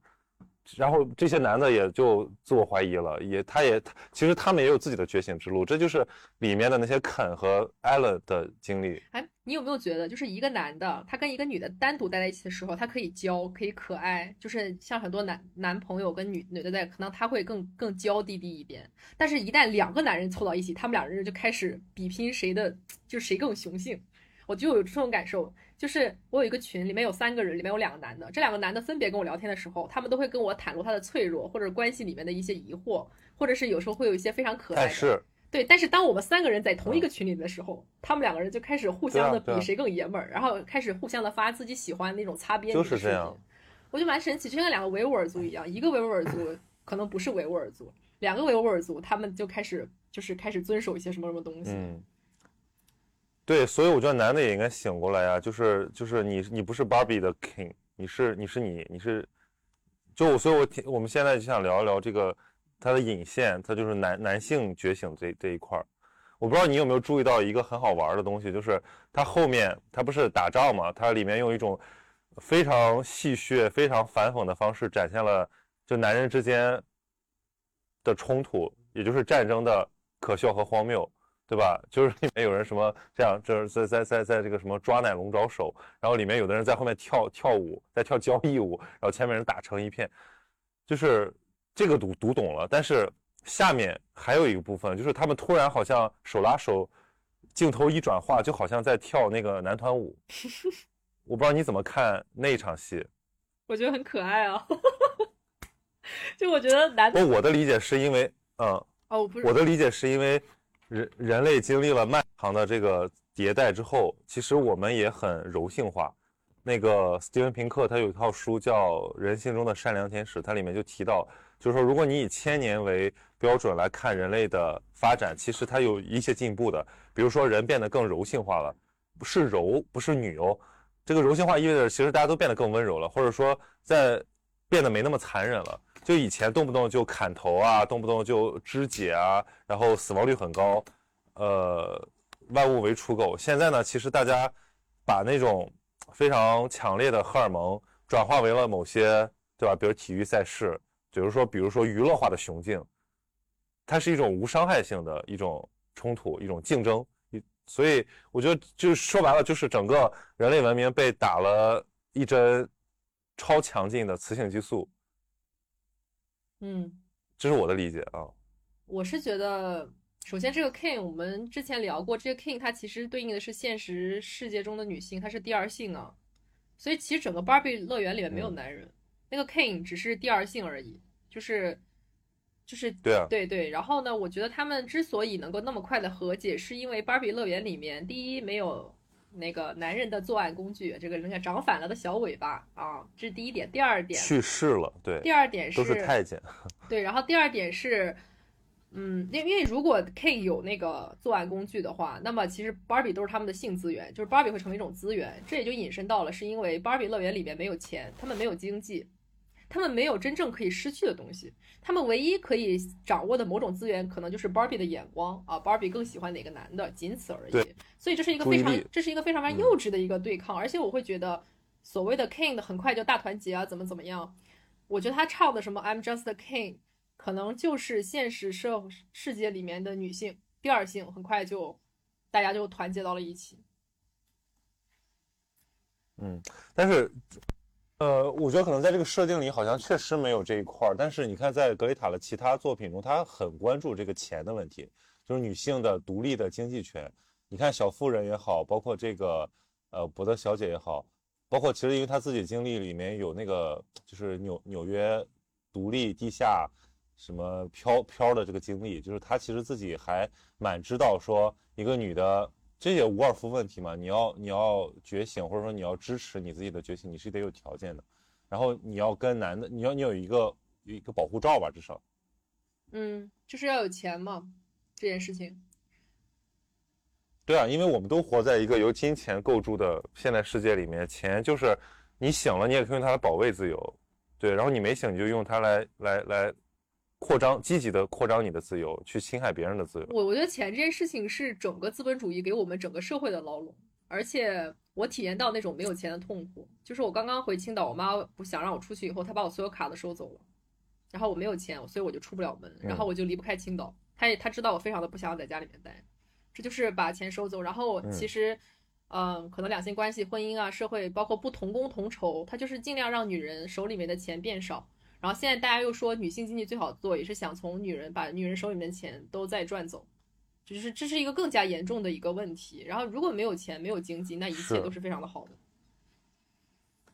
对啊，所以其实这部电影，你看它的这个隐喻，既是反父权制的，也是反资本主义的。它在那种乌托邦的那种轻松版乌托邦的世界里面，就是没有这些东西。虽然芭比她都不知道怎么买，她都不知道这些东西都有成本的，她其实她没有，她没有，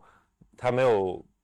现代化，嗯，是，但我觉得这个片子牛逼就牛逼在它是一个资本主义社会里面，而且又有又非常的男性统治的好莱坞里面诞生的片子，这就是我说一个非常父权的母亲也可以生出来一个叛逆的女儿，这个片子就是这个叛逆的女儿，她非常的是榜样，哪怕她有很多不足的，我不觉得，呃，但我不觉得，我觉得这个片子是一种，就是它里面讲的说父权制变得更隐蔽的自我指涉，就是。资本主义有自我消化的能力，有自我纠偏的能力，所以它可以一直用这种非常糖衣炮弹的东西来抚平大家。就是说，如果你这个进步是进两步退一步的话，它这就是让出来的那半步，就是它 OK 允许你们把你们的水准拉拉拉升到一致，但是我们还是要往我们的方向走。啊，是的，就是它其实还是不够不够革命吧？对。所以我觉得有些批评它不够革命也对，它就是一个，它是一个，它是一个商业片，它要卖卖钱的。所以啊，我刚才讲了很多格雷塔，其实我要提另一个它的主创，就是这个这个 Robbie，就是这个芭比的女演员。她是这个片子的制片人，而且是她主动发起这个项目，去赢得美泰的版权授权，然后找了这个格雷塔来拍这个片子。其实她，我觉得她是一个非常有品位的女演员，而且她肯定有某种这个自己的这个诉求在，就是自己的言说诉求。嗯，是啊，我我其实我是觉得，我一开始就前半段的时候跟你聊过，说虽然说我觉得我的理论是比较激进，但是我的态度会非常的温和。就是你要去跟一个更强权去讨价还价的时候，你肯定不能跟他刚正面，这是一个策略问题。所以我觉得他选择去退半步，或者是他其中隐含这些问题，他也许就是等人发现，等人点出来。所以我觉得这个片子他演他演完了以后，这个片子并没有结束，就是演完以后离场愤怒的破防男宝们，以及我们的这些讨论，我们大家一起共同的完成了这件所谓的艺术作品或者是文化现象。就是其实现在很多艺术家他们做展览的时候也是说，我只完成这个艺术品的百分之五十，剩下的百分之五十是观众来共同完成，大家就有了参与感，开始有了讨论。只要有了问题意识，就是要先有问题意识，这样子我们才知道就问题出出在了哪里。然后哪怕是你已经就像我这种，我已经迈过了这个，可能我再回去再看到以前，就像复习一样，我又会发现一些新的东西。嗯，对对对，就是不用我来教你嘛，我来教你的那种是教父。把我的精神世界展现给你，对这个就是说我们就是这么想的，弄成这么个玩意儿，你们怎么看？随你们。对，我觉得展现也，但我觉得是不是在，我觉得在女性的观念里面，其实说说服和征征服没有那么重要，更重要的是大家能够以何种方式连接。但是男的就一定得，就怕他是要表达一个颠覆式的、革命式的观点，好像也有斗争的这个那种潜意识在。我觉得这是一个呃剧本的，就新剧本的问题。就是父权制，它已经是一个完完整的、非常教科书式的，他教你一步一步怎么做。我们说一个男的教一个女的，他其实也不是他在教我们，是他背后的那个庞大的背书父权制的那一套教他，然后他再教女性。但现在女性想要破局，是因为女性没有自己的剧本。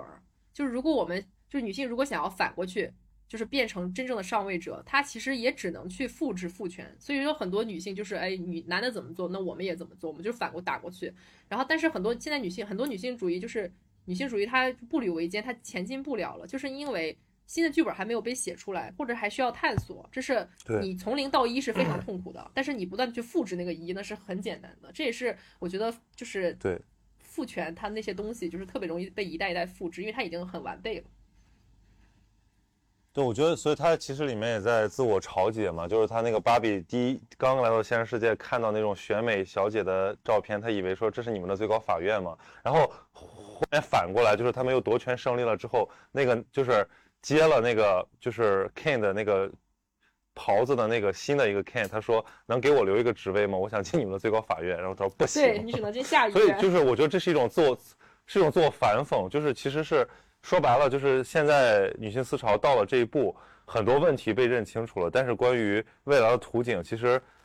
是需要很多努力的。对，就是它绝对不是答案就写在那儿，然后你去把它用个操作手册给执行出来就行了。嗯嗯，我觉得我觉得是这样子的。你说到那个最高法院，我要给播客的观众们推荐那个什么 RBG。就是那个金斯伯格的那个纪录片很好很好啊，他有一句话我很喜欢，就是我们要求的不是男性为我们做什么，只是把你们希望你们把踩在我们脖子上的脚挪开，仅此而已。就是我我非常的喜欢他，我现在手机屏保一直是他。嗯，对对，所以其实这些二十世纪这些用自己的生命和生活证实了。就是女性主义是什么的这些人，我觉得他们才是我们的榜样吧。就是因为他们其实是在，就是有钱的约束，然后有自己的前途的这个风险的时候，走出了那条路。他比你在网上轻飘飘的喊几句口号、转几个截图，要有启发多了。对，但也很重要。我建议多发多转，就是你多多说一句总是一句。而且我其实聊到现在，我有一种。倦怠的感觉，就是我总觉得大家在聊这些理论应该怎么做，就是觉得很累。就是我觉得你真的要内化，自然而然你用你的生活行为，用你的生活方式去选择，这个还有很长的路要走。我现在已经，我以前很义愤填膺，喜欢跟大家讨论这些东西，那我现在已经就是厌倦了。但是我只是会用一些比较简短的选择拒绝，然后就是告诉他我就是我站在哪里。这种感受吧。但是就是如果非要聊的话，也可以。其实我觉得，你看我们俩都聊过那么多次天了，我们其实我就从来没有触及到你这个内核。就是我知道你好像，就是比如说，也怎么说，从从你的芭比乐园逃出来蛮久了，但是我不知道你逃出来多久了，以及去了哪儿。但我现在我就觉得你这一路也挺精彩的。啊，是啊，这个这我我把它看作就什么上天的礼物，就是这段旅程，其实每一个女孩子都可以走完，而且。你说内核这个东西，我一直觉得我很像绿巨人，就是，就是因为他后面那个复联一，他就最说 I'm always angry，其实我心里面一直很不爽，然后我脾气也一直很大，但是我只是选择平时是那个以那个 Doctor 的身份，Doctor Banner 的身份去出现，然后也是你看上海仙鹤子非常的温和，其实我觉得每一个你真正愿意去做实事儿的这样的女性，她最后都会走上这样一个道路，就是保持你内心的愤怒的那种感觉，然后但是你可能你会更成熟。更像一个社会人，因为我觉得很多女性可能太空空中楼阁太久，她就不太适应现实的残酷的游戏的规则。就这个社会是非常的残酷的，这个这个这个电影是非常的美好，但是当你真正的当生活那种重那种困难，还有大家不理解扑面而来的时候，你要怎么去做？你要怎么去承担这个风雨？要怎么坚定自己？而就是还是很难的，而且这个事情不是一蹴而就。你看，像我现在还天天在担心大家，就是哎，我变得不可爱了，怎么怎么样？还有的时候还是会偶尔那么脆弱一些。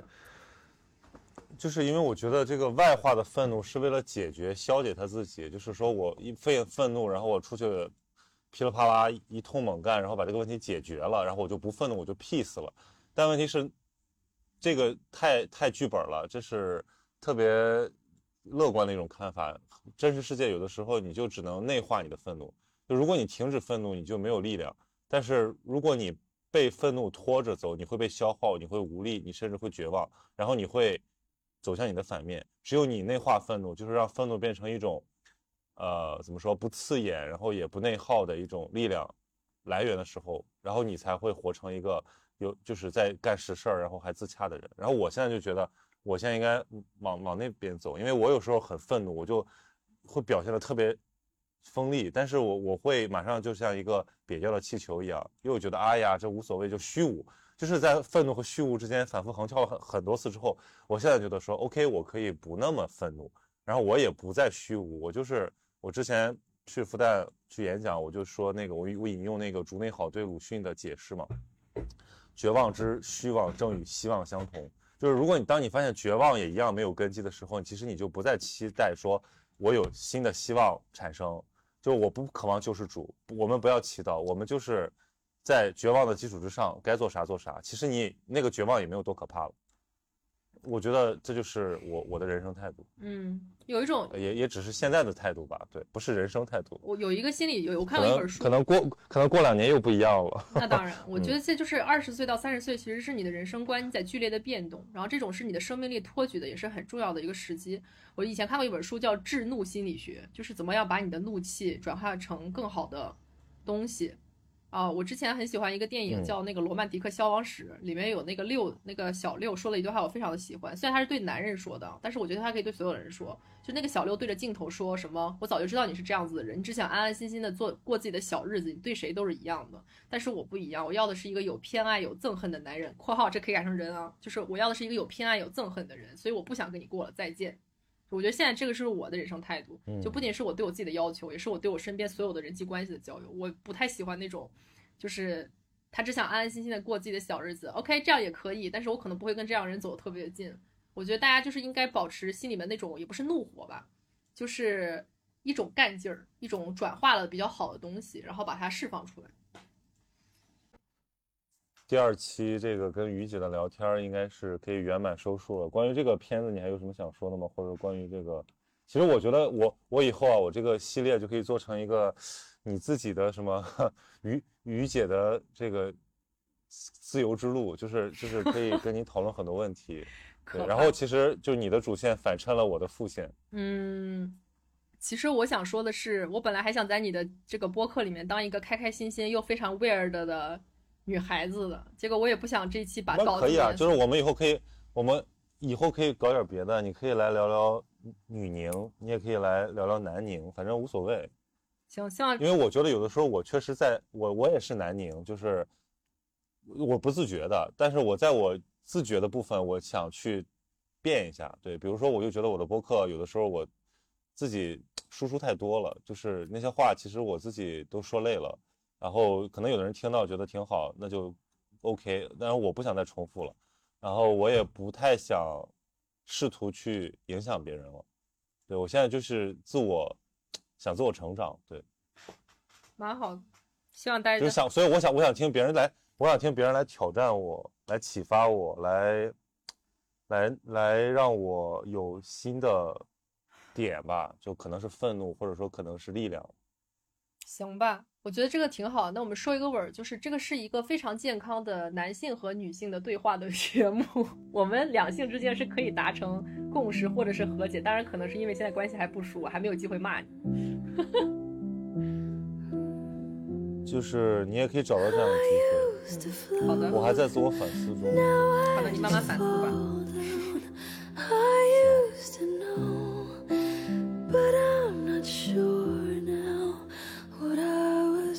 made